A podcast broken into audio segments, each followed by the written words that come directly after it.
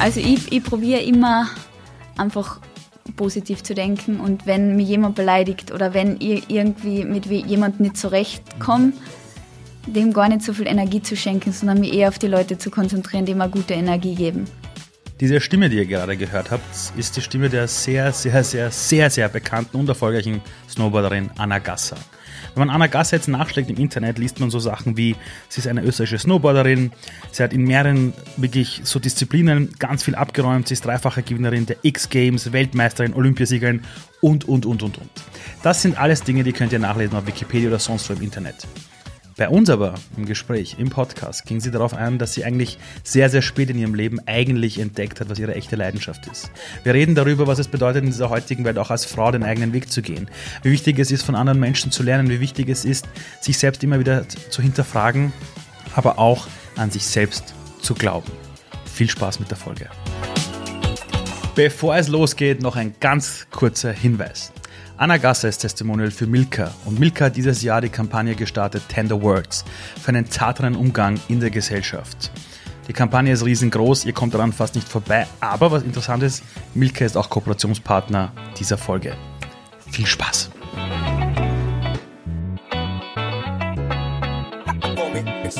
Wie schaffst du es, diese Leidenschaft, die es braucht, um so erfolgreich zu sein? Wie schaffst du es, diese Leidenschaft nicht zu verlieren?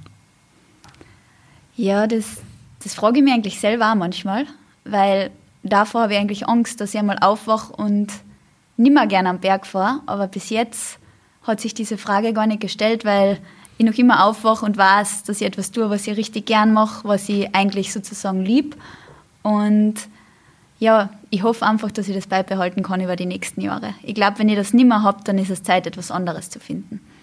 Wenn du in der Geschichte zurückgehen würdest und du hättest so eine große Zeitkapsel und du reist zurück in der Zeit und du steigst aus und du stehst vor deinem 14-jährigen Ich. Und ein 14-jähriges Ich würde dich sehen und sich denken, was? So jemand bin ich geworden, so eine berühmte Snowboarderin. Was würde sich dein 14-jähriges Ich denken, wenn die wüsste, dass sie eines Tages diese Person ist, die du heute bist?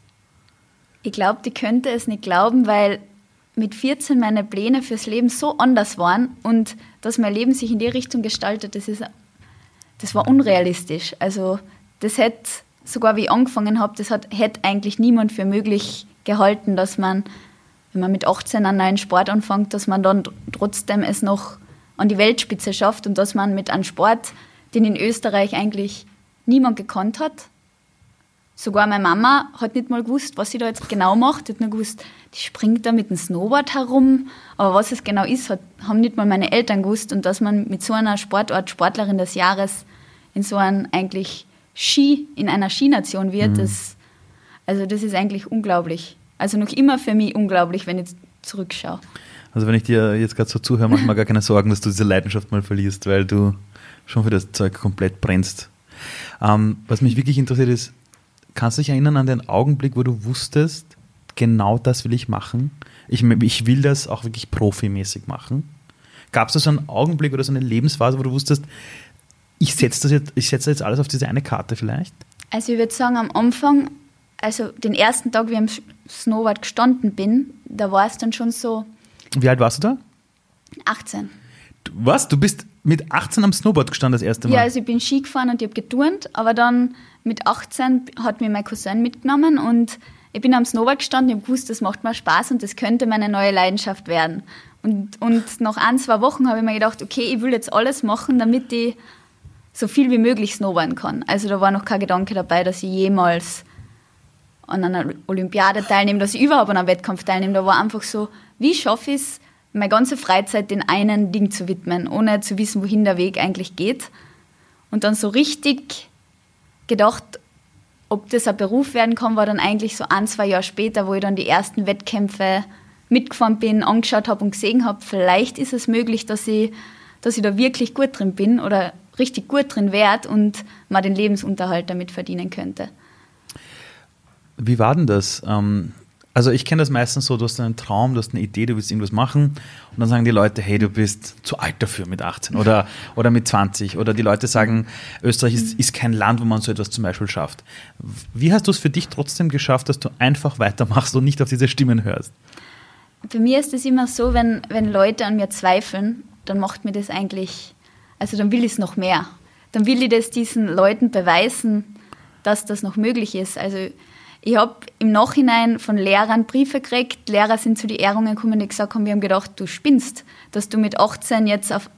Es war kurz vor der Matura, dass ich angefangen habe mit den ganzen Snowboarden. Und natürlich habe ich gleich so, ich habe gleich probiert, alles dafür zu geben. Das heißt, ich habe natürlich ein paar Fehlstunden in der Schule gehabt und die Lehrer haben sich gedacht, immer eine gute Schülerin. Es war sicher, dass ich studieren gehe und jetzt auf einmal von einem Tag auf den anderen will sie ja Snowboarderin werden. Also die haben sich echt gedacht, ich bin verrückt. Und meine Eltern haben gesagt, das Schwerste für sie war, das zu rechtfertigen vor Freunden, vor Lehrern. Sie haben gesagt, es war gar nicht, dass ich das wollte, weil sie haben gesehen, dass das meine Leidenschaft ist. Sie haben eher gesagt, wie, wie erkläre ich meinen Freunden, dass ich meine Tochter in dem Weg unterstütze, obwohl vielleicht das nirgends hinführt. Oder für Leute Außenstehende, die haben sich gedacht, das führt sicher nirgends hin. Mhm. Also das war eigentlich, glaube ich, so das Schwere, aber für mich war es dann eher so, okay, ich sag's ihnen, wie sich das auszahlt. Aber mit 14 hattest du keine Ahnung, dass es mal Snowboard werden wird? Nein, überhaupt keine Ahnung. Also ich habe da noch geturnt, ich bin normal in die Schule gegangen, also ziemlich normales Leben, gar nichts. Und welche Pläne hattest du für nach der Matura? Ja, studieren, aber ich habe auch noch nicht genau gewusst, was ich studieren will. Ich war schon, meine Eltern haben, da, haben immer gesagt, ich wollte immer irgendwas Besonderes machen. Also ich wollte keinen 0815-Job. Mhm. Ich, ich wollte immer gern reisen und Sachen erleben. Ich habe nur nicht gewusst, wie dieser Job mal ausschauen wird. Das heißt, kann man sagen, du hast dir deinen eigenen Job erschaffen? Aus einem Hobby, das dir so viel Spaß gemacht hat? Vielleicht könnte man das sogar sagen. Also, aber es war wirklich, also ich habe halt alle Chancen, die kommen sind, habe ich einfach probiert zu nützen und dass das dann einmal mein Job wird und dass ich da so weit komme, das, das war eigentlich Zufall. Zufall, Glück und Arbeit. Ähm, aber es geht schon darum, auch die, wirklich die Chancen auch zu nutzen, die da sind, oder? Auf jeden Fall und vielleicht sogar die Chancen zu nützen und da Risiken einzugehen. Weil natürlich hätte da nichts dabei rauskommen können, aber ich habe mir gedacht, lieber ich probiere es, als ich bereue es später mal. Ähm, ich habe auch mal begonnen zu snowboarden. Das war aber eher dafür da, um Freunde äh, zu beeindrucken, sagen wir mal so. Ich bin auch dabei geblieben. Ich habe nur gemerkt, ich habe jetzt nicht das Mega-Talent dafür. Aber was mir aufgefallen ist beim Snowboarden ist, am Anfang legt es sich ziemlich oft nieder. Also du stürzt und dann musst äh, wenn du auf so einer schrägen versuchst aufzustehen, das war damals für mich einer der schwierigsten Dinge da war ja wahrscheinlich auf deinem Weg ja wahrscheinlich auch viel Frust dabei oder viele Dinge, wo du gesagt hast, das ist anstrengend ähm, mhm. oder Dinge funktionieren nicht perfekt am Anfang. Wie bist du damit trotzdem umgegangen, um dich davon nicht irgendwie entmutigen zu lassen?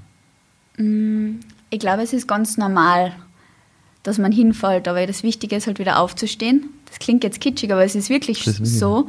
Und ich finde es auch wichtig, dass, dass man das, also wenn man jetzt zum Beispiel auf meine Social-Media-Kanäle schaut, mhm. ich finde es auch wichtig, dass man nicht immer den perfekten Sprung sagt, sondern vielleicht auch mal einen Sturz, dass, dass man sagt, dass man nicht perfekt ist und dass, dass das dazugehört. Das gehört dazu und das macht es dann umso schöner, wenn man etwas Neues schafft. Weil man hat dafür gearbeitet und das etwas beim ersten Versuch hinhaut. Also ich glaube, das habe ich noch nie geschafft. Also da waren so viele Stürze dabei, bis ich einmal etwas Neues geschafft habe oder so eine lange Zeit steht dahinter. Das gehört dazu. Ich wollte mich auch gleich fragen, wenn man dir nämlich so zusieht und sich ein paar Videos von dir ansieht, ähm, bekommt man richtig Lust, das gleich selber zu machen. Also jemand aus meinem Team hat mir erzählt, mhm. die hat sich im Vorfeld ein paar Videos von dir angesehen und war so begeistert, hat sich gedacht, wie cool ist das? Und natürlich sieht dann so ein Shot extrem easy aus und locker. Aber kann man sich eigentlich im Vorfeld, bevor man so etwas beginnt, sich überhaupt überlegen, wie viel Arbeit dahinter steckt?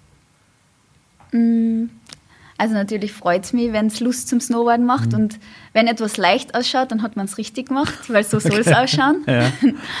Aber es steckt extrem viel Arbeit dahinter. Also allein, wenn ihr einen neuen Sprung mal überlegt, das fängt einmal im Kopf an und ich denke an diesen Sprung, also wenn es jetzt wirklich, ich denke an den Sprung vom Einschlafen, wenn ich aufstehe, also es ist so richtig im Kopf drinnen, man ist da so richtig in seiner eigenen Welt und denkt sich das durch, man denkt sich das Gefühl durch, wie man denn steht, wie man in der Luft ist, natürlich auch manchmal was schief gehen könnte oder wie man aus einer schweren Situation wieder rauskommt, wenn was schief geht, aber ich glaube, bevor ich meinen ersten Double, also meinen ersten mhm. doppelten Flip mit dem Snowboard gemacht habe, ich habe zwei Jahre über das nachgedacht. Ich habe sehr viel zu tun mit jungen Menschen.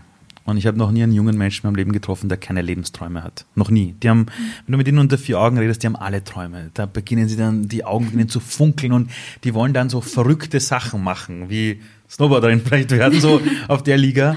Warum glaubst du, dass viele diesem Traum nicht folgen und dann später nicht irgendwann sagen, hey, zumindest habe ich es versucht?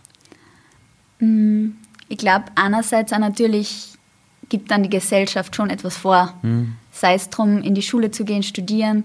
Ich habe ja Glück gehabt, dass meine Eltern meine verrückte Faszination unterstützt haben. Also natürlich jetzt nicht mit leichten Herzen, mhm. das wäre gelogen, dass sie gesagt haben, super, du willst jetzt auf einmal mit 18 Jahren Snowboarderin werden und gehst halt nicht in die Uni. Okay. Aber sie haben so weit unterstützt, dass sie gesagt haben, okay, wenn du das probieren willst, wir sehen, du magst das, dann probier diesen anderen Weg. Und ich glaube, manchmal ist es einfach wichtig, an Menschen zu zeigen, die einen anderen Weg gegangen sind, weil es muss nicht immer mhm. ein Matura-Abschluss und ein Studium sein, das einen glücklich macht. Das kann ja ganz was anderes sein und ich, also ich bin dafür, jeder, der irgendwie eine Leidenschaft hat, soll es auch probieren. Wie wichtig sind Menschen, die aber an dich glauben? Also es müssen jetzt ja nicht 100 Menschen sein, aber so wie du gerade erzählst, ähm, deine Eltern haben sich gedacht, das ist zwar verrückt, aber sie stehen trotzdem zu dir. Wie mhm. wichtig ist es, umgeben zu sein von einer Art eigener Community, die an dich glaubt? Ist schon sehr wichtig, würde ich sagen. Also zu wissen, ich habe immer gewusst, dass wenn, jetzt, wenn, wenn ich mich jetzt verletze oder wenn es nicht geht, ich habe einen Platz, wo ich hingehen kann. Oder mhm. ich habe eine Familie, die hinter mir steht und die mich unterstützt. Und meine Mama hat immer von Anfang an gesagt, von uns kannst du aufhören. Wir haben jetzt zwar schon viel investiert und mhm. du bist jetzt da die letzten Jahre dabei, aber du kannst da aufhören, wenn du willst. Und das Gleiche ist auch in einem Wettkampf. Wenn du weißt, dass Leute an dich glauben, dann glaubst du auch mehr an dich selber ist dieser, einfach Menschen zu haben, die an dich glauben. Das ist ja wahrscheinlich auch extrem wichtig, wenn du wirklich in die Wettkämpfe gehst, weil ich glaube, bei den Wettkämpfen kommen ja wirklich die Besten zusammen. Und du bist ja doch in einem Umfeld, der stark männerdominiert ist. Und das in einem Land, wo man eher aufs Skifahren schaut und weniger aufs mhm. Snowboarden. Fühlt man sich da manchmal ein bisschen so, als würde da so eine große Wand vor einem stehen? Oder ist das eher so Freude, denen zeige ich es und ich habe eh meine, eh meine ganzen Leute im, im Hintergrund? Also ich glaube, es, ist, es kann beides sein. Manchmal, wenn man sich super fühlt, je nach, nach Gefühl natürlich, ja, wenn man sich super fühlt und dann will man sich ja beweisen und sagt, dann will man auch sagen, was man kann. Aber es gibt dann natürlich auch diese Wettkämpfe und Tage, wo man sich denkt, okay, das, die erwarten jetzt alle, dass ich gewinne oder die Erwartungen von allen sind so hoch und du spürst den Druck und da sind die Leute, die an die dann selber glauben, sehr wichtig wenn es um das Thema Wettkämpfe geht, da will ja, ich meine, es will ja jeder Erster werden. Ich glaube nicht, dass irgendeine Person zum Wettkampf geht und sagt, ach, dann werde ich halt vorletzte Person, ist wurscht. Ähm, dann hat man ja dort andere Leute, die auch Erster werden wollen ja, mhm. oder Erste. Sind diese Leute aber danach vorher, also vor so einem Wettkampf und nachher, sind das dann Freunde und irgendwelche Kumpels oder so? Oder ist man immer in diesem Competition-Mode oder kannst du da abschalten? Also was bei Snowboard also in der Snowboard-Welt ziemlich cool ist, ist eigentlich, dass man sich schon gegenseitig unterstützt. Und besonders da du es angesprochen hast, Männer dominiert. Mhm. Wie ich angefangen habe, waren so wenig Mädels dabei, dass, mhm. dass man, wenn man ein anderes Mädel gesehen hat, die was etwas Ähnliches probiert hat, dass man sich sofort, dass man sofort befreundet war. Also das heißt, ah. dadurch, dass wenige waren, hat man sich gedacht, oh cool, der macht dasselbe, das, das ist meine Freundin. Und cool. dadurch ist ein ganz eigener, mittlerweile ist es ganz anders. Es gibt so viel, es ist so cool zu sehen, wie viele Mädels das schon machen und wie, wie gut oder wie sich das weiterentwickelt mhm. hat, der Sport. Auch für Frauen. Also ich würde nicht mal sagen, dass sicher noch Männer dominiert im Filmbereich, aber im mhm. Contestbewerb Bewerbe sind dieselbe Anzahl von Männern wie Frauen mittlerweile. Was du mir gerade so erzählst, das kenne ich anders, teilweise manchmal aus der Wirtschaftswelt, wo man jemand anderen sieht, der was ähnliches macht, und aber dann ist eher die Reaktion so, oh Gott, da macht jemand genau dasselbe wie ich, ja, ein Konkurrent, ja, oder eine Konkurrentin. Mhm.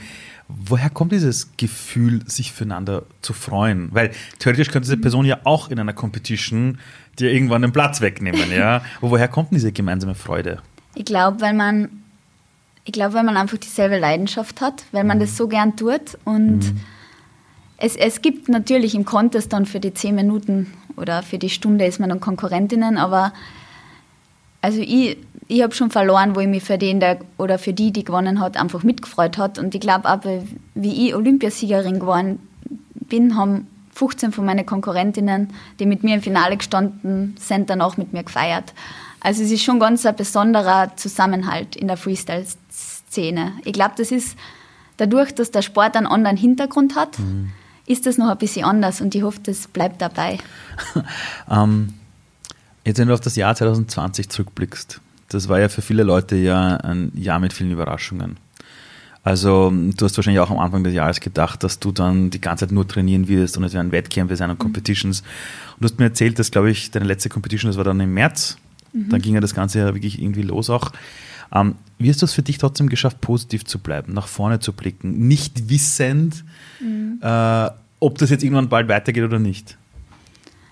Ja, also sozusagen habe ich ja Glück gehabt, weil der letzte Wettkampf nach dem letzten Wettkampf war Corona und mhm.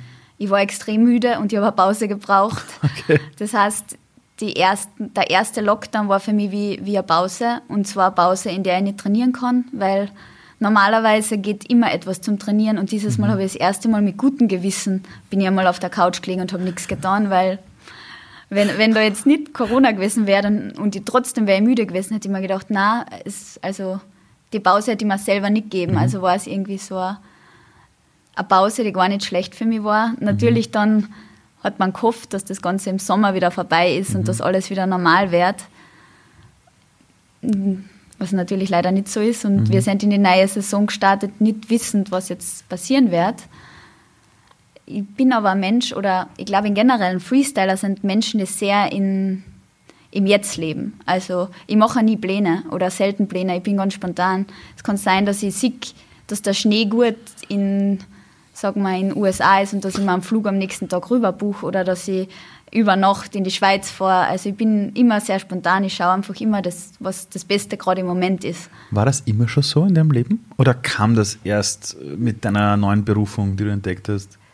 Mm, natürlich geht es, wenn, wenn man an, an Schule und einen Plan hat, geht das natürlich nicht so, aber mhm. ich, ich, kann mich erinnern, ich habe geturnt und da war das auch schon so ähnlich. Ich wollte immer, wenn da jetzt ein Trainingslager irgendwo ist, wo ich sehe, okay, da ist ein cooler Trainer, dann, dann mhm. habe ich alles getan, dass ich da hinkomme.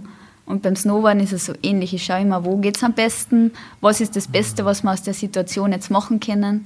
Zum Beispiel schlechtes Wetter, fahren wir irgendwo hin, wo schön ist, oder lernen, probieren wir was Neues zu lernen in dem Wetter, was gegeben ist, für, für das ich normal keine Zeit habe. Woher hast du diese Sichtweise? Weil in der Psychologie gibt es diesen, diesen Spruch, der nennt sich Wiedek, wo man sagt, wofür ist das eine Gelegenheit? Das ist eine Sache, die man oft Menschen beibringt, die alles negativ sehen. Ja, die sagen, oh Gott, alles ist so schlimm. Und du sagst, naja, für was könnte das eine Gelegenheit sein?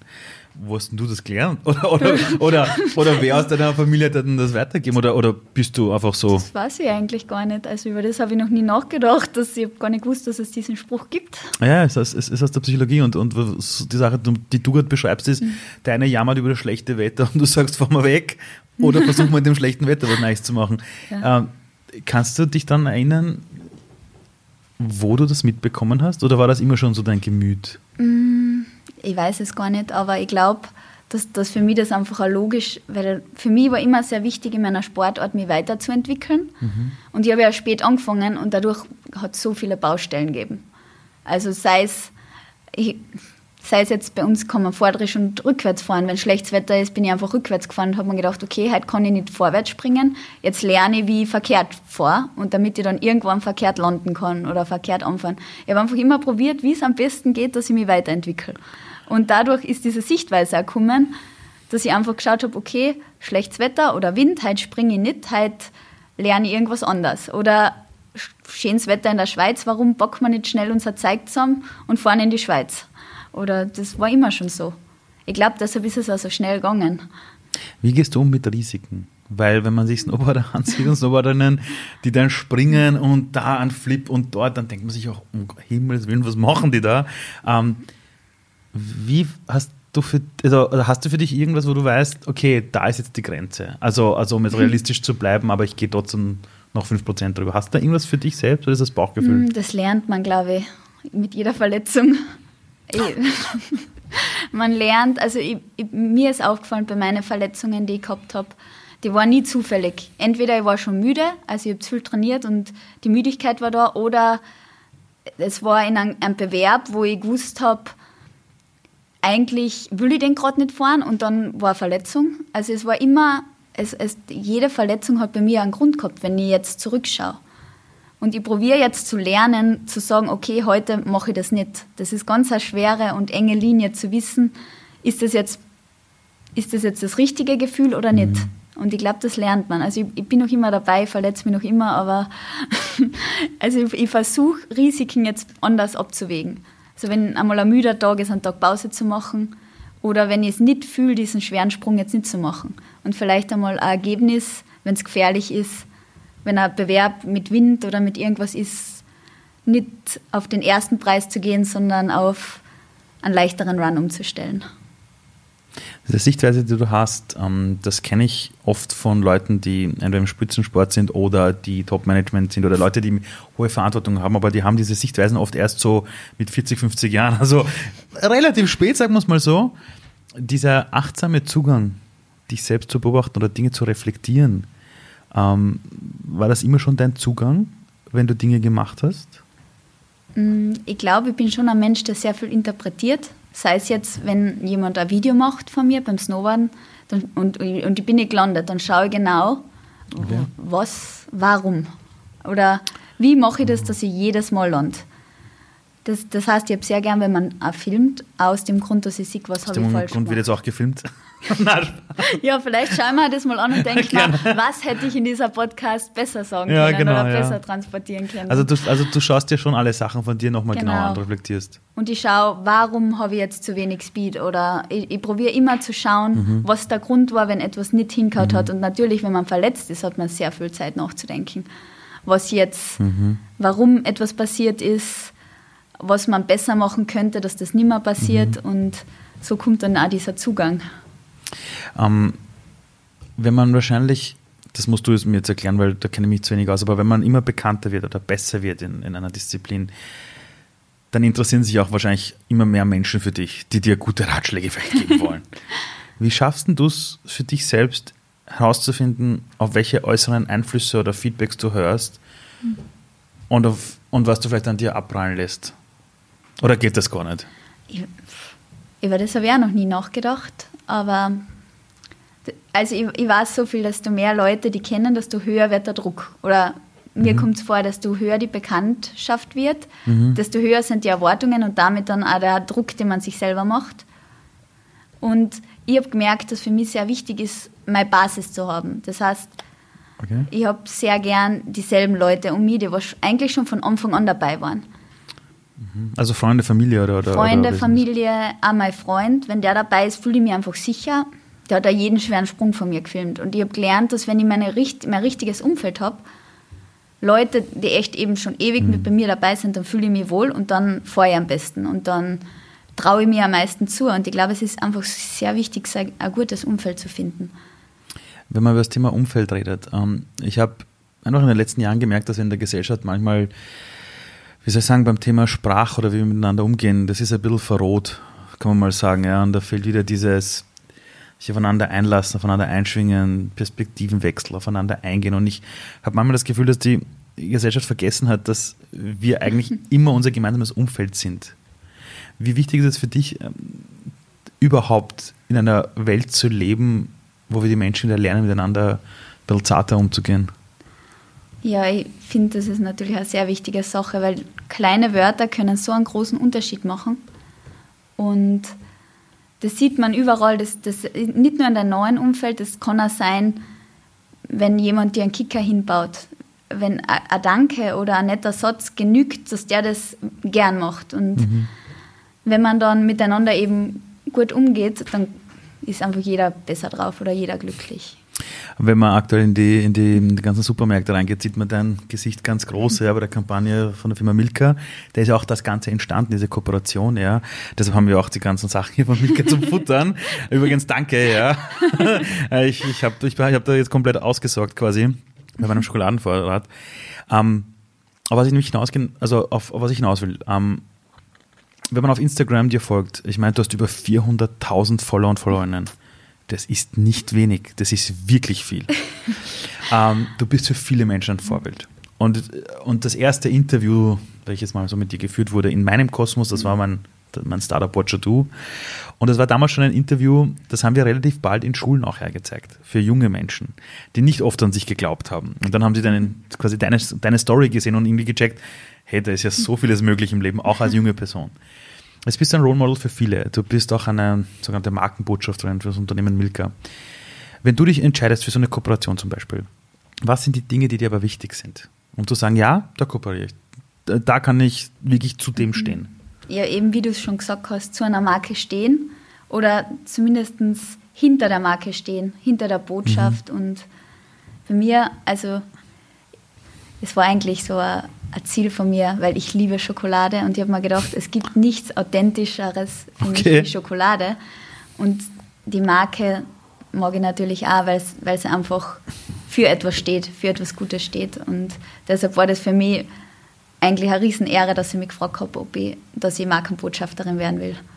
Und ähm, jetzt die Sache, die mich natürlich schon interessiert, ist, dass viele Leute dann oft bei so Markenkooperationen sagen, naja, ähm, wie sehr kann man dann zu sich selber noch stehen und wie sehr nicht, ja. Ähm, ich habe nicht das Gefühl, dass du dich jetzt irgendwie verstellst oder jetzt unauthentisch bist, ja. Wie wichtig ist es für dich, dass die Leute dich umgeben oder die Kooperationspartner von dir, aber auch die Menschen, wie sehr ist dir wichtig, dass die dich dabei unterstützen, dass du deine Botschaft oder Dinge, die dir wichtig sind, in diese Welt hinausbringen kannst? Also das ist, finde ich, also Social Media, über, der, über Social Media kann man denken, was man will. Mhm. Fluch und Segen zugleich. Zugleich, ja. würde ich sagen.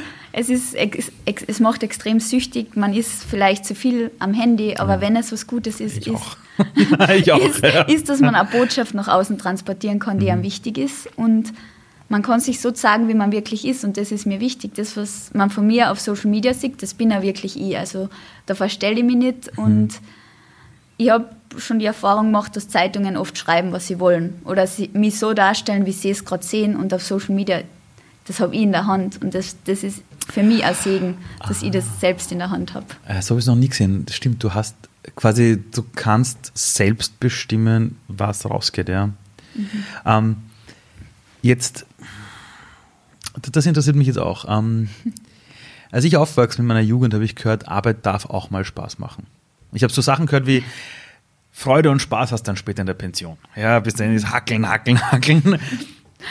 Wie wichtig glaubst du, ist Spaß wirklich im Leben in der Arbeit? Also ich glaube, dass das eines der wichtigsten Grundsteine ist. Und ich meine es aber jetzt nicht nur Snowboarderin, auch sonst. Ja. ja. Ich, ich glaube trotzdem, dass es ja. ein wichtiger Grundstein ist.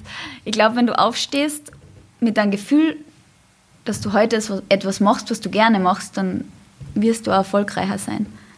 Also und das glaube ich wirklich. Wenn du etwas machst, was dir Spaß macht, mhm. machst, machst, was dir Spaß macht und etwas machst mit Leidenschaft, mhm. dann wirst du auch erfolgreicher sein, als wie wenn du da denkst, heute muss ich schon wieder.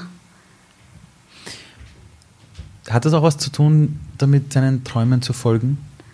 Auf, auf jeden Fall ein bisschen. Also ich glaube, vielleicht muss man manchmal Kompromisse eingehen. Es hätte natürlich bei mir auch schief gehen können mhm. und ich hätte was anderes, aber ich hätte trotzdem etwas gesucht, was mir Spaß macht oder mhm. wo ich mich selbst drin verwirklichen kann, auch wenn es mhm. jetzt nicht das Snowboarden gewesen wäre.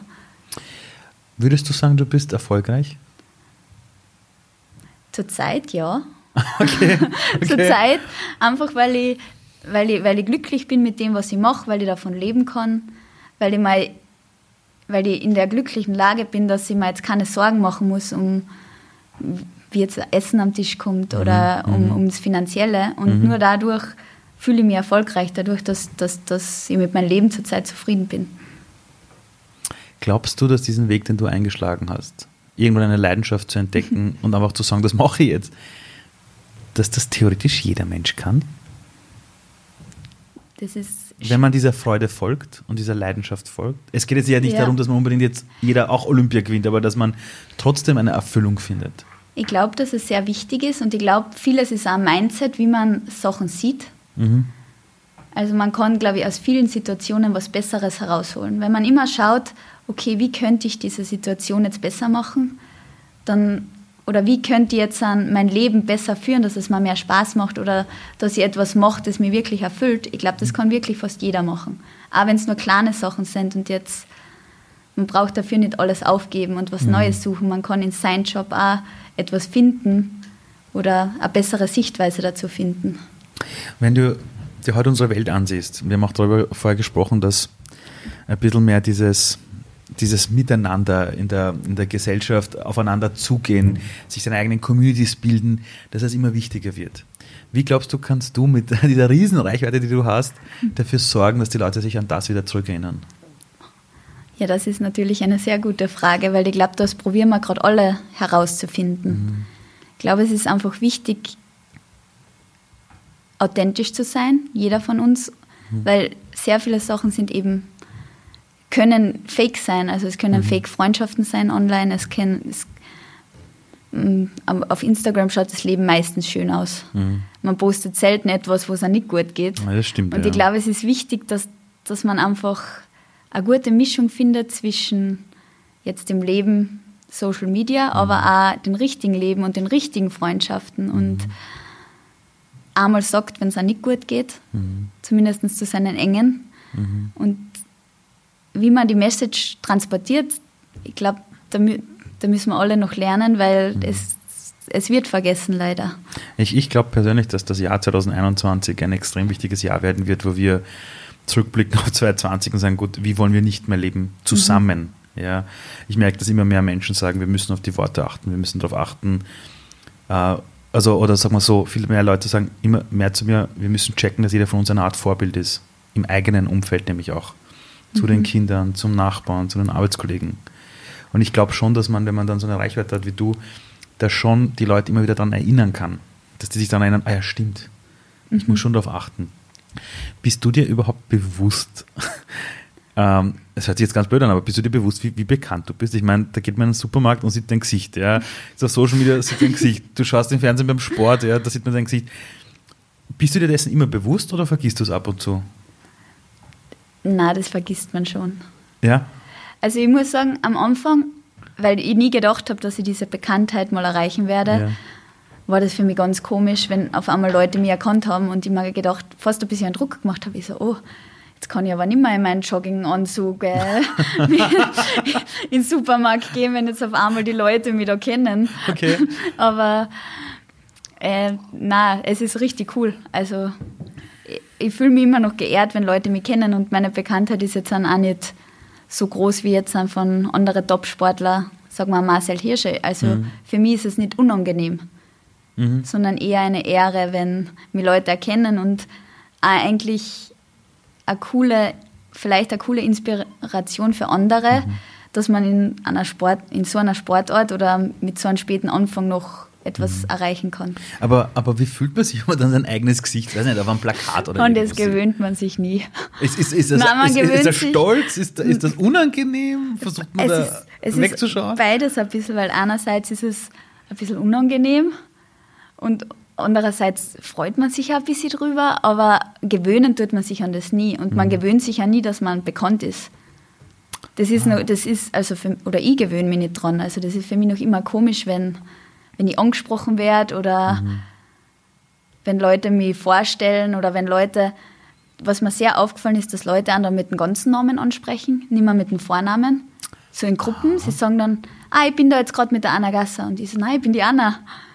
Das ist ja schrecklich. Also, also ich habe mich noch nie, nie das dran gewohnt. Na, das kann mir nicht passieren, weil mein Nachnamen kann keiner aussprechen. das sagen alle nur Ali. Das passt. Ähm, da, wo du herkommst, du kommst ja aus Kärnten. Mhm. Ähm,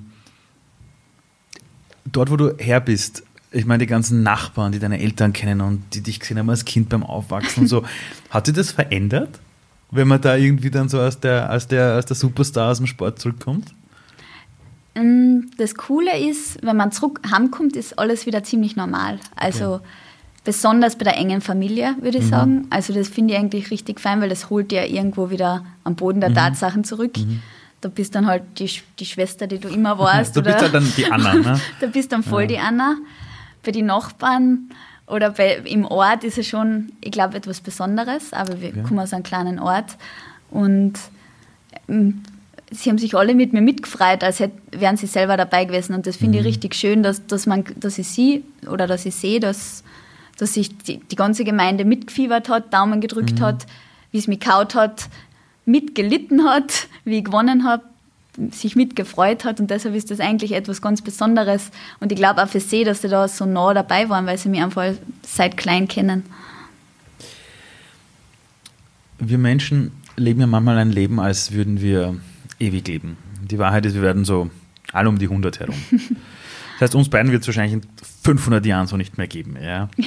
Wenn die Leute irgendwann, keine Ahnung, ähm, wenn du auf dein Leben zurückblickst ja, und du bist da irgendwo auf der Wolke 7 und du blickst auf dein Leben auf, auf die Erde runter, an was sollen sich die Menschen bei dir zurückerinnern?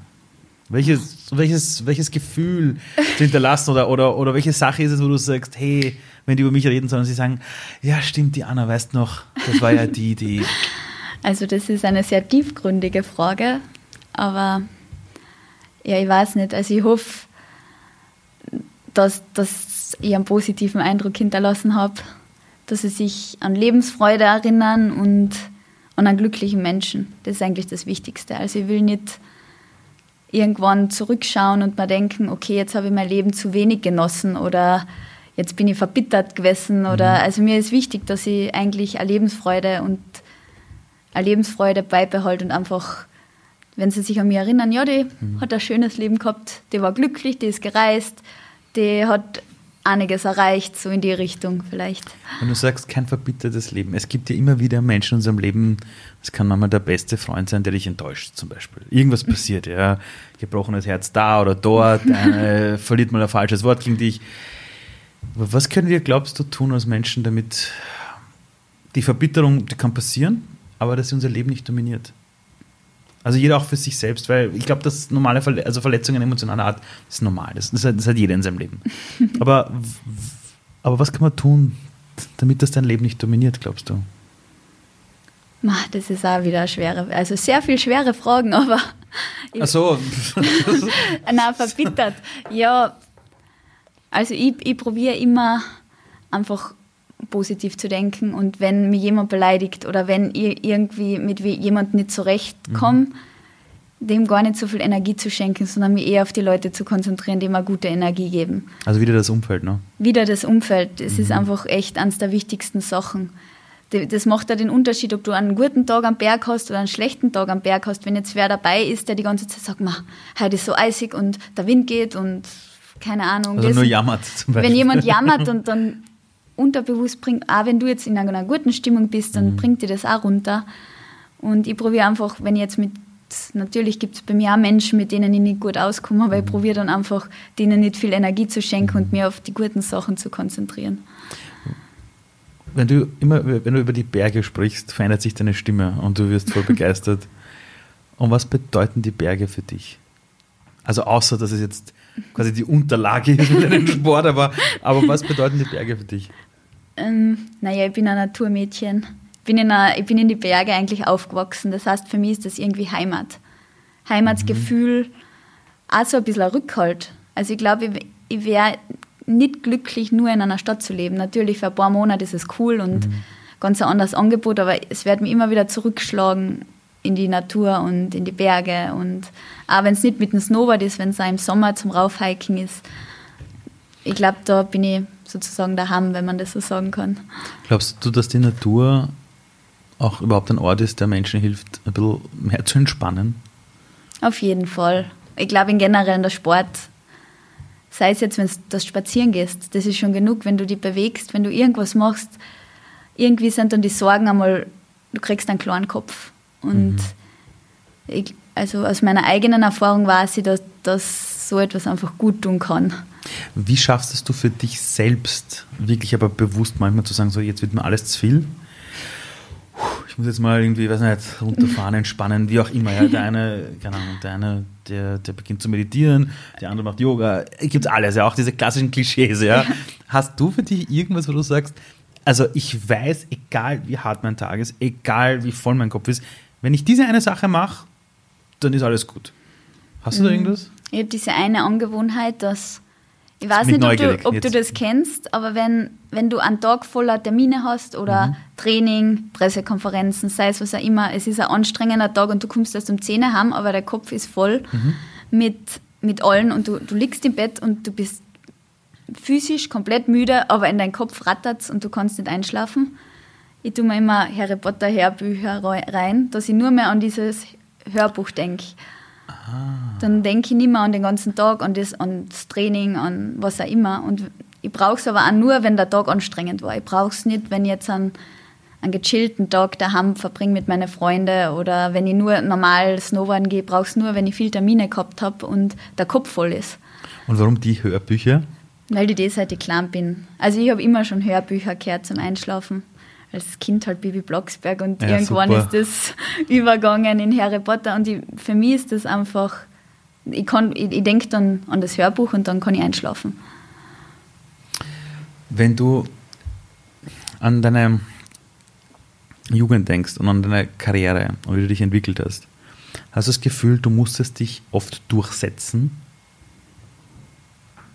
Mm, Ja, ja, wohl, schon einige Male, aber ich glaube, das hat es auch gebraucht, weil wenn man so einen Weg einschlägt, dann, dann ist der nicht immer glatt oder dann muss man einfach gar einmal, wie sagt man, am Tisch hauen Mhm. und sagen, was man will, beziehungsweise seinen eigenen Weg gehen. Vielleicht nicht einmal am Tisch hauen, aber einfach seinen eigenen Weg gehen, dass man, dass man da hinkommt.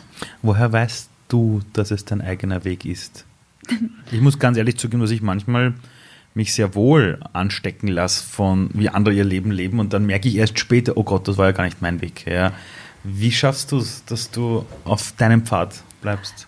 Naja, oft einmal denke ich mir ob das jetzt der richtige Weg war.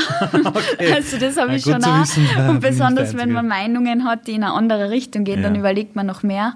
Aber ich probiere einfach mal immer, also ich probiere immer in mich tief reinzugehen und zu überlegen, was ich wirklich will und Mhm. wie ich dorthin komme. Und natürlich, dann gibt es zum Beispiel eine Mama, die sagt, ist das jetzt gescheit, ist das nicht so viel Risiko? Mhm. Und jemanden anderen, der sagt, wenn du das jetzt filmst, das ist, das ist jetzt der Shot, der könnte äh, das Jahr der bestes Video werden. Und dann denkst du so, okay, was ist jetzt wirklich mein Weg? Höre ich auf die eine Stimme, die man sagt, manchmal ist weniger mehr, oder höre ich jetzt auf die Stimme, die probiert, mich in diese, in diese Rechtskurve zu bringen, sagen wir so. Und dann probiere ich einfach wirklich in mir reinzugehen, was und auf mein Bauchgefühl auch zu hören, was jetzt das Richtige ist. Würdest du sagen, dass dein, man einer sagt Bauchgefühl, andere Person nennt Intuition vielleicht, dass es immer gut ist, auf die Intuition zu hören? Aus meiner Erfahrung, Intuition, Bauchgefühl, also ich, ich höre sehr oft drauf. Ich höre mehr auf das Bauchgefühl wie jetzt oft mal auf den Kopf. War das immer schon so? Ich glaube schon, ja. Weil ich erlebe das ganz oft bei jungen Menschen, dass, also als wir geboren worden sind, haben wir alle auf unsere Intuition geachtet. Ja. Sonst hätten wir nicht irgendwas gefuttert oder den aufrechten Gang gelernt oder die Muttersprache oder die erste erlernte Sprache. Und dann lernst du irgendwann, du musst ständig gute Schulnoten haben. Du musst im Kopf funktionieren. Ja. Der Kopf muss sein. Ja. Zu einem braven Schüler oder einer braven Schülerin ist meistens gemeint Intelligenz beim Lernen. Hast du manchmal das Gefühl, dass junge Leute manchmal ihre Intuition verlieren? Ja, kann schon sein. Ich glaube auch, dass ich lang diesen braven Weg gegangen bin. Aber irgendwo innen drin habe ich gespürt, dass, dass ich mehr will oder dass da noch irgendwas ist. Und wie ich dann das erste Mal am Snowboard gestanden bin, habe ich, das war dann so, okay, ich glaube, das ist es. Ich glaube, das, das ist meine Leidenschaft. Und das war dann das Erste, was mir so wichtig war, dass ich einmal auf den Kopf, den Kopf beiseite getan habe und dann wirklich nur aufs Bauchgefühl gehört. Warum bist du vorher nie auf ein Snowboard äh, draufgestiegen? Ich weiß noch, als, als ich in meiner Jugend allein mit der Schule, wenn wir Skifahren waren, gab es immer ein paar, die gesagt haben, jetzt gehen wir Snowboarden. Und warum ist das vorher nicht passiert? Ich bin schon mal drauf gestanden früher. Kurz, aber es hat mir überhaupt nicht gefallen. Ich bin auch kur also mit der Mama, das, da war ich noch jünger. Aber- Und das ist auch ein anderer Hintergrund, wenn, wenn an der, die Mama was lernen will, als wie wenn man sagt, ich will das selber. Das habe ich gelernt, dass, dass sobald man selber will, macht man es anders, als wie wenn jetzt an jemand anders an in eine Richtung bringt. Und Skifahren und Snowboarden, vom, ich, ich glaube, ich war drei, viermal im Jahr am Berg davor, im Winter. Was nur? Ja, ich habe es nie mögen. Ich habe die Kälte nicht mögen. Ich habe. Das ist ein Scherz, oder? Nein, nein. Also, ich, ich war keine Wintersportlerin, ich war eine Turnerin. Ich, wollte turnen. Also in einer Turnhalle mit wollt- der Reckstange und. Eben. Ich, ich, also, bis 18 war das für mich, habe ich mir immer gedacht, warum na Skifahren? Und das war für mich ja nie was Cooles. Das klingt jetzt gemein, aber weil ich es eben mit meinen Eltern gemacht habe Mhm. und nicht selber gemacht habe. Und wer hat dich dann zum Snowboarden nochmal gebracht? Mm, Freundesgruppe im Sommer haben wir uns Videos angeschaut schon und ich so, "Ma, das schaut aber cool aus. Also Videos, die du heute selber produzierst Genau, quasi. Also genau. hier hast du dir damals angeschaut, okay. Die habe hab ich mir angeschaut und dann habe ich mir gedacht, das würde ich auch gern probieren. Und dann mein Cousin hat mich mitgenommen. Und dann war es halt etwas, für, was ich getan habe mit meinen Freunden. Und das Ganze hat einen anderen Hintergrund gekriegt. Also volle Freiwilligkeit drin. Genau, Das heißt, danke an den Freundeskreis und deinen Cousin, genau. der das gemacht hat. Aber ist das nicht interessant? Du hast, du hast gerade erzählt, du hast dir damals Videos angeschaut, die dich inspiriert haben und heute drehst du das selbst. Ja, das ist schon cool. Also könnte, also ich habe eine, ich habe eine Erfahrung gemacht. Menschen, die glücklich in ihrem Leben sind und sich als erfolgreich auch irgendwo fühlen oder etwas tun, wo sie sagen, da bin ich erfolgreich, egal ob sie jetzt bekannt sind oder nicht, ja. Das sind oft Menschen, die wurden irgendwie zu einem Erwachsenen, den sie sich selber als Kind gewünscht haben. Ja, also den irgendwie mal vor sich zu haben. Hast du das Gefühl, du bist ein erwachsener Mensch geworden, den du dir als Kind gewünscht hättest? Ich fühle mich noch gar nicht erwachsen.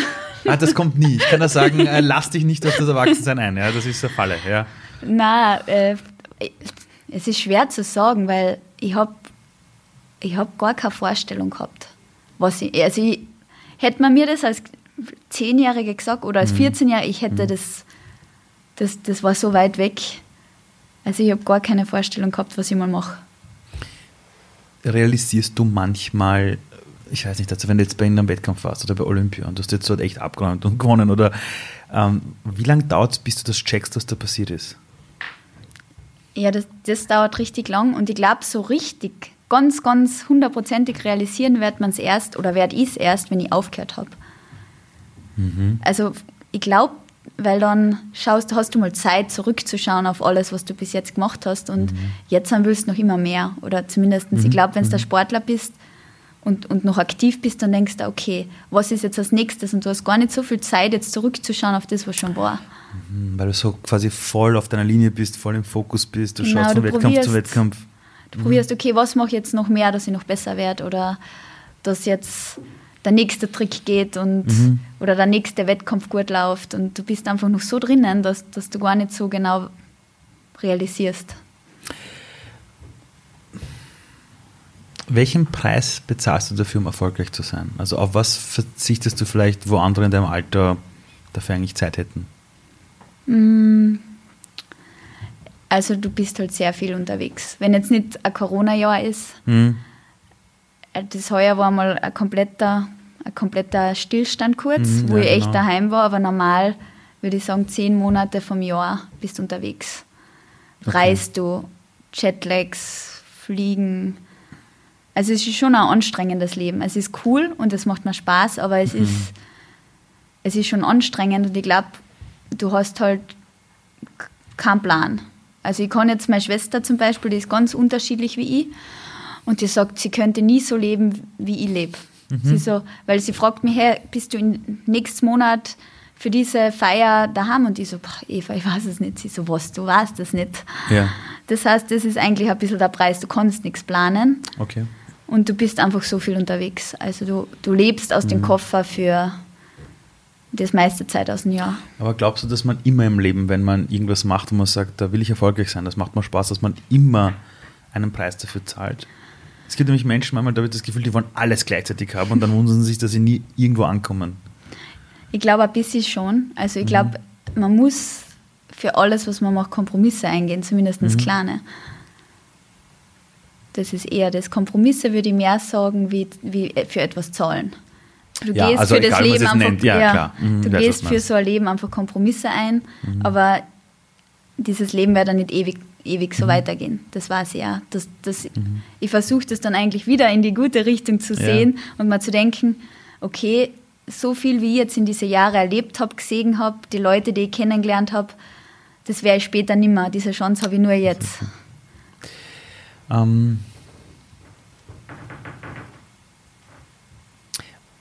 was bedeutet es für dich, ein gutes Vorbild zu sein? Also, das ist schon, glaube ich, sehr wichtig. Besonders, wie du gesagt hast, wenn du, wenn du eine gewisse Bekanntheit hast, wenn du Social Media hast und du weißt, vielleicht folgen dir ja viele Kinder, die zu dir aufschauen, du willst ihnen schon etwas vorleben. Also, du willst ihnen schon, sag, jetzt so gesagt, einen guten Weg vorleben und sie inspirieren, im besten Fall. Also ich glaube, das ist ein Ziel von, von jedem Sportler oder von jeder Persönlichkeit, der ein bisschen in der, in der Öffentlichkeit steht oder dass man Menschen inspirieren kann. Vielleicht inspirieren kann jetzt gar nicht nur inspirieren, dass sie auch ein Sportler werden, aber auch vielleicht im, im Leben insgesamt.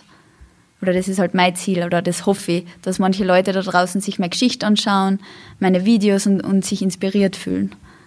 Hast du das Gefühl, und du bist jetzt schon dieses Vorbild? Also ich versuche es auf jeden Fall. Es ist natürlich, ich, ich muss sagen, ich glaube, wenn ich weniger beim Bewerbefahren bin, mhm. mehr Zeit habe, dann habe ich auch mehr Zeit für andere Sachen. Mhm. Zurzeit ist halt der Zeitplan so knapp, dass ich halt äh, Training, Contests, Videoproduktionen, mhm. noch gar nicht so viel Zeit habe jetzt für andere Projekte. Mhm. Aber ich glaube, dass später mal, wenn das weniger wird, ich sicher noch mehr probieren werde, Vorbild zu sein. Hast du Menschen im Umfeld, von denen du lernst, wo du sagst, die sind für mich so eine Art Mentor oder Mentorin oder umgekehrt? Also weil ich habe in meinem Leben gelernt, ich habe mich nur weiterentwickelt durch andere Leute. Also ich wäre nichts ohne mein Umfeld, nur sagen irgendwie alle Menschen, die im Leben sich weiterentwickeln, dass das Umfeld so wichtig ist, aber auch Menschen, die für dich eine Art Mentor sind oder du für andere ein Mentor bist. Ähm, hast du Mentoren in deinem Leben? Bist du das selbst für wen anderen? Also bei meinen Anfängen, Snowboard-Anfängen, habe ich sicher Mentoren gehabt. Mhm. Ich glaube, das braucht man auch. Also, mhm. oder brauchen. Es ist auf jeden Fall wichtig, weil bist auf einmal 19 oder 20 und du bist, warst noch nie so weit von daheim weg und, und du brauchst irgendwen, der da ein bisschen hilft. Oder der, der sagt, okay, so läuft's mhm. im Business, mhm. also im Snowboard-Business, mhm. sei es Sponsorentermine oder sei es drum bei Contest, der da sagt, das ist wichtig, weil ich habe das Ganze ja ohne Trainer am Anfang gemacht. Das heißt, ich war wirklich komplett oh. auf mich allein gestellt. Okay. Und ich bin allein zu den Bewerbe gefahren mit Freunden. Und wenn dann ein besserer ich weiß, wie wichtig es ist, wenn jemand, der ein Level über dir ist zu der Zeit, mhm. dir sagt, dir einen kleinen Tipp gibt. Ich weiß, dass so ein Mentorship so viel ausmachen kann. Und natürlich versuche ich das auch, wenn jetzt an jüngere Generationen, jüngere Snowboarder, wenn ich denen einen Tipp mhm. geben kann oder sie ihnen einen Ratschlag geben kann, dann probiere ich das natürlich auch, weil ich gesehen habe, wie wichtig das für mich war. Jetzt ähm, im Jahr 2021 ja, ist ja die, die große Kampagne vom Unternehmen, vom Unternehmen Milka, wo es darum geht, eine zarte Geschichte. ja. ähm, warum glaubst du, dass es eine wichtige Geschichte ist? Dass wir Menschen wieder bisschen lernen, besser, zärtlicher, freundlicher miteinander umzugehen? Ja, das ist auf jeden Fall eine richtig coole Kampagne. Weil ich glaube eben, dass wir eben die Sprache fast ein bisschen verlernt haben und kleine, zarte Worte machen oft so einen Unterschied. Und Aber sollte man das nicht auch in der Schule lernen, dass es wichtig ist, wie wir mit Worten umgehen? Auf jeden Fall. Also da, da ist auf jeden Fall noch was offen, finde ich, weil besonders jetzt, man nimmt Abkürzungen, man sagt, mir kommt vor, äh, ein Danke ist gar nicht mehr selbstverständlich und in viele, in viele Hinsichten, also besonders in jüngere Generationen. Mhm und es ist einfach wichtig, dass wir das wieder lernen und dass wir einfach diese, diese zarten Gesten wieder, wieder mehr einbringen ins Leben. Wenn du auf dein Leben jetzt blickst, für was bist du dankbar? Also welche sind diese Dinge, weil, weil ich merke, dass die Menschen oft sagen, ich, ich kenne wirklich Menschen, die sagen, na, ich bin für gar nichts dankbar. Dann sage ich, Entschuldigung, du bist am Leben, du lebst in der besten aller Welten, wir haben die besten Technologien, wir haben den größten Wohlstand, also du kannst in Österreich das Wasser aus der Toilette theoretisch trinken, so sauber ist mhm. das. Wenn du die Hand brichst, gehst du ins nächste Krankenhaus, jemand kümmert sich um dich das Schlimmste, was du hast, sind Wartezeiten. Ja. Die Leute übersehen das oft, ja, für ja. was sie dankbar sein können. Welche sind so die Dinge in deinem Leben, wo du sagst, ja, dafür bin ich wirklich dankbar? Ja, ich bin für sehr vieles dankbar. Also okay. sei es, was ich, was ich auch gelernt habe jetzt in, in dieser Zeit, ist Gesundheit. Also so, solange man gesund ist, kann man wirklich dankbar sein, weil man weiß eben erst, wenn, wenn, wenn dann etwas wehtut oder wenn etwas nicht passt, dann, dann fängt man erst seine Gesundheit richtig an zu schätzen. Mhm. Natürlich bin ich ja dankbar für meine Familie und für mein mhm. Umfeld, für Snowboarden überhaupt. Das glaube ich dir gerne. für ja. Snowboarden. Also, sofort, weil, ja. weil es mir eben so vieles gegeben hat, dass ich das gefunden habe und dass der Weg in diese Richtung gegangen ist. Also ich, ich muss schon sagen, also wenn ich jetzt so auf mein Leben schaue, bin ich eigentlich für vieles dankbar. Bist du glücklich? Ja, meistens. Bist du mit dir selbst zufrieden? Ja, eigentlich schon. War das immer so? Na, also immer ist man natürlich nie mit sich zufrieden und es gibt dann auch wieder aber es kann ja sein, dass es eine Lebensphase gibt, wo du sagst, pass auf, zwischen 15 und 17 hätte ich mich selber gemieden zum Beispiel. Das sind ganz viele Jugendliche, die auf einer Pubertät die Teenage-Jahre. Oh da, da, da war ich Nein, es nur gibt, unzufrieden. Es gibt immer Verbesserungs... Also man kann sich immer verbessern, aber im Großen und Ganzen bin ich schon jetzt mit allen zufrieden und auch mit mir zufrieden. Es gibt, wenn ihr mein näheres Umfeld fragt, gibt es natürlich auch Tage, wo ich nicht zufrieden bin und es mhm. gibt auch, auch... Das gehört dazu, oder? Das ich glaube, das gehört dazu und ich glaube, es ist auch gesund.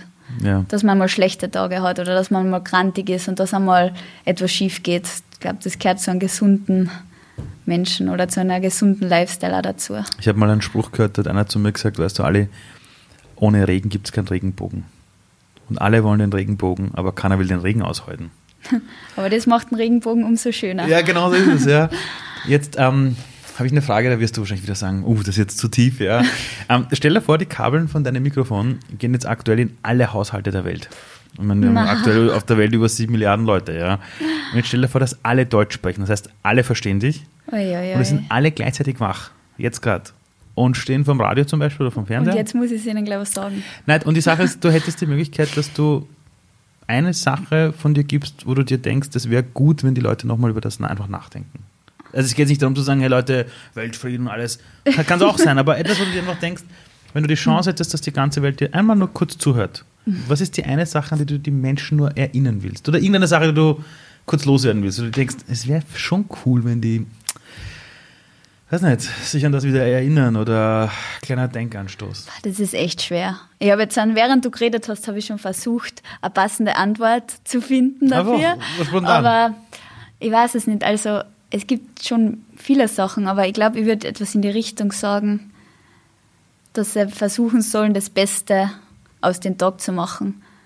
Und dass sie, für mich, ich finde, es ist so ein Riesenunterschied, ob man jetzt mit einem Lächeln, das klingt jetzt wirklich kitschig ein bisschen, aber es, es ist ein Riesenunterschied, ob man mit einem Lächeln durch den Tag geht und, und den Tag positiv nimmt, im Vergleich zu, wenn man gleich auf, aufwacht und sich denkt, scheiße, es ist neblig schon wieder. Und ich glaube, es ist vieles eine Einstellungssache. Also man kann aus vielen etwas Gutes herausholen.